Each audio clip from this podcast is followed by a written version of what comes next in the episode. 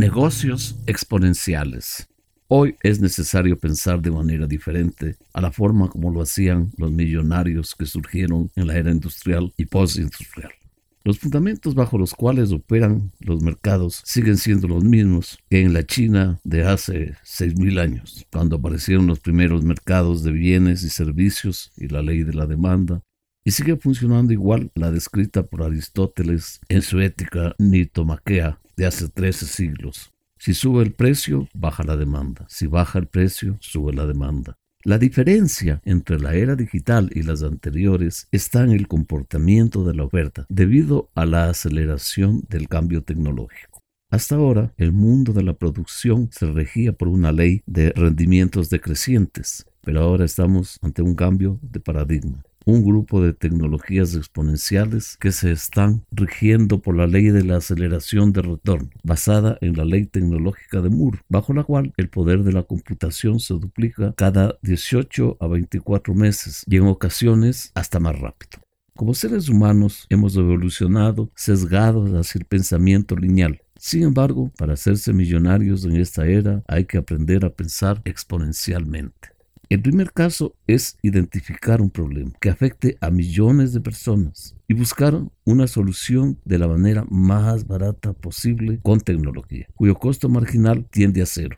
Esto permitirá avanzar con la producción de un bien o un servicio digital por una senda de crecimiento exponencial, costos decrecientes y aceleración de retornos.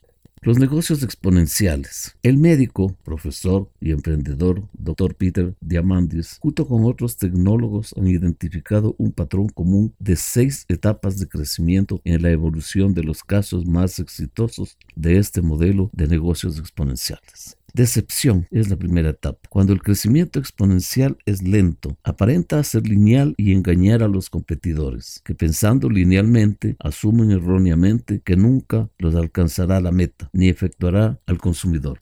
La disrupción, el segundo, es cuando el crecimiento ha acelerado hasta llegar a un punto de inflexión, después del cual se dispara y crece aún muy aceleradamente, trastornando la evolución de los competidores, quienes creían que usted estaba creciendo linealmente y de repente se dan cuenta que los ha alcanzado y le está quitando ya una porción creciente del mercado.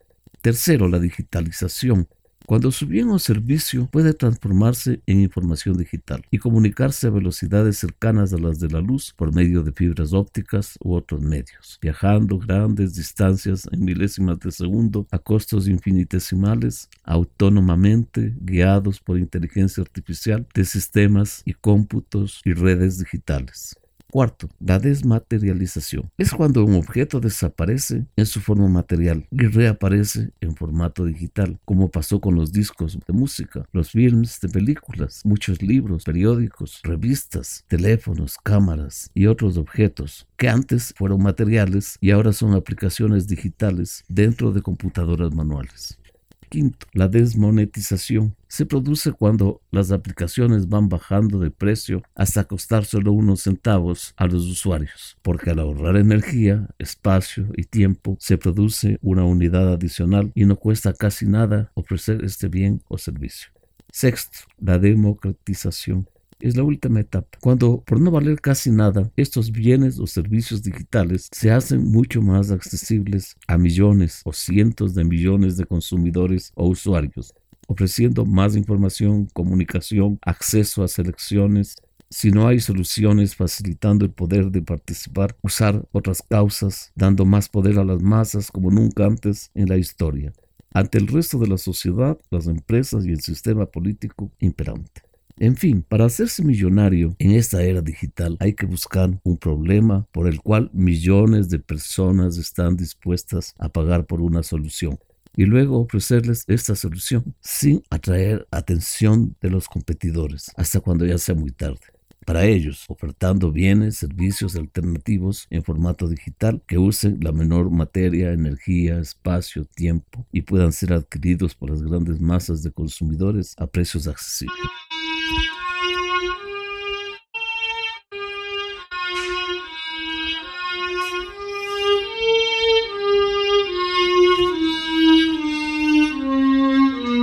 Palancas para conseguir un impacto exponencial. 1. La viralidad. Hasta hace poco, el impacto viral de un personaje o una historia solo se conseguía a través de la televisión o de la radio.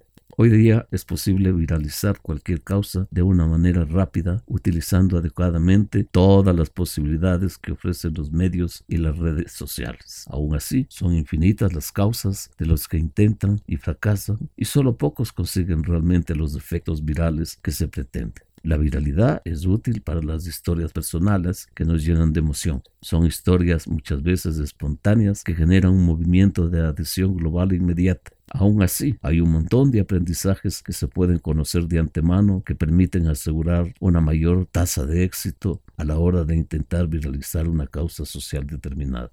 El bestseller actual The Dragonfly Effect, el efecto libélula, de los profesores de Stanford Andy Smith y Jennifer Acker, es el mejor intento hasta la actualidad de conceptualizar los requisitos y el proceso necesario para conseguir una causa viral. En su magnífico libro nos habla de cuatro grandes fases en el proceso viral que pretende transformar en realidades exponenciales. Focalizar la historia y los objetivos que se presenten generar atención y comprometer y tomar acción. La clave está en los detalles, como casi siempre. Cada fase tiene sus propias coordenadas que hay que saber movilizarse si se pretende tener éxito. Plataformas de colaboración es la segunda manera de conseguir un impacto exponencial a través de una colaboración global que permite el Internet. Estamos en la era de la colaboración del Airbnb, del Uber, del Celicity. Son infinitas las plataformas que pretenden aglutinar intereses y movilizar grupos más o menos homogéneos para conseguir que participen en determinada causa o se implementen con su trabajo o aportando cualquier tipo de activo. La economía colaborativa está en auge. Aún así, existe claramente una burbuja de plataformas en las cuales sobrevivirán tan solo unas pocas. Lo difícil en las plataformas colaborativas es cuando no hay ninguna institución o entidad que las financie. Por tanto, deben buscar fórmulas para ser autosostenibles. Las claves para ser exitosos en una plataforma de colaboración también se puede aprender. En este caso, quienes mejor han trabajado en el ámbito son los expertos Albert Cañigueral y Javi Creus. Este último a través del famoso modelo Pentagrau que identifica cinco palancas para proyectos colaborativos exponenciales. 3. La tecnofilantropía. Bill Gates quiere pasar a la historia no solamente como el creador de Windows, sino como el artífice de algunas tecnologías que redujeron drásticamente la pobreza en el mundo. Sus planteamientos también son exponenciales. Suyos son algunos de los 23 inventos tecnológicos accesibles que están cambiando para el bien de la vida de los que se encuentran en la base de la pirámide.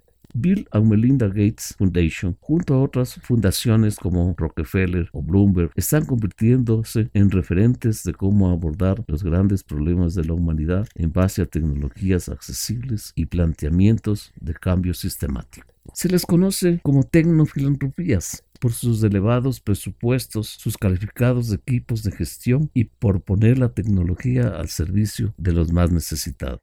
Muchos de sus proyectos suelen fracasar por no tener presente las realidades de cada entorno e intentar proponer las mismas soluciones para poblaciones distintas. Sin embargo, cosechan importantes éxitos en su trayecto, muchos de los cuales son exponenciales. Son personas ambiciosas, en el buen sentido de la palabra, que piensan en grande, desarrollan soluciones innovadoras, sostenibles, que pretenden ir más allá del ámbito local e impactar globalmente y tienden redes para escalar y replicar exponencialmente sus impactos. Los emprendedores sociales exponenciales suelen fracasar a menudo en su escalabilidad o replicabilidad porque descuidan importantes aspectos culturales y legales que les hicieron exitosos en su momento y por no cuidar los detalles de la misma forma que en sus inicios. En cambio, suelen tener éxito cuando se adecúan a cada entorno tejen grandes alianzas con corporaciones e instituciones que les ayudan en la expansión.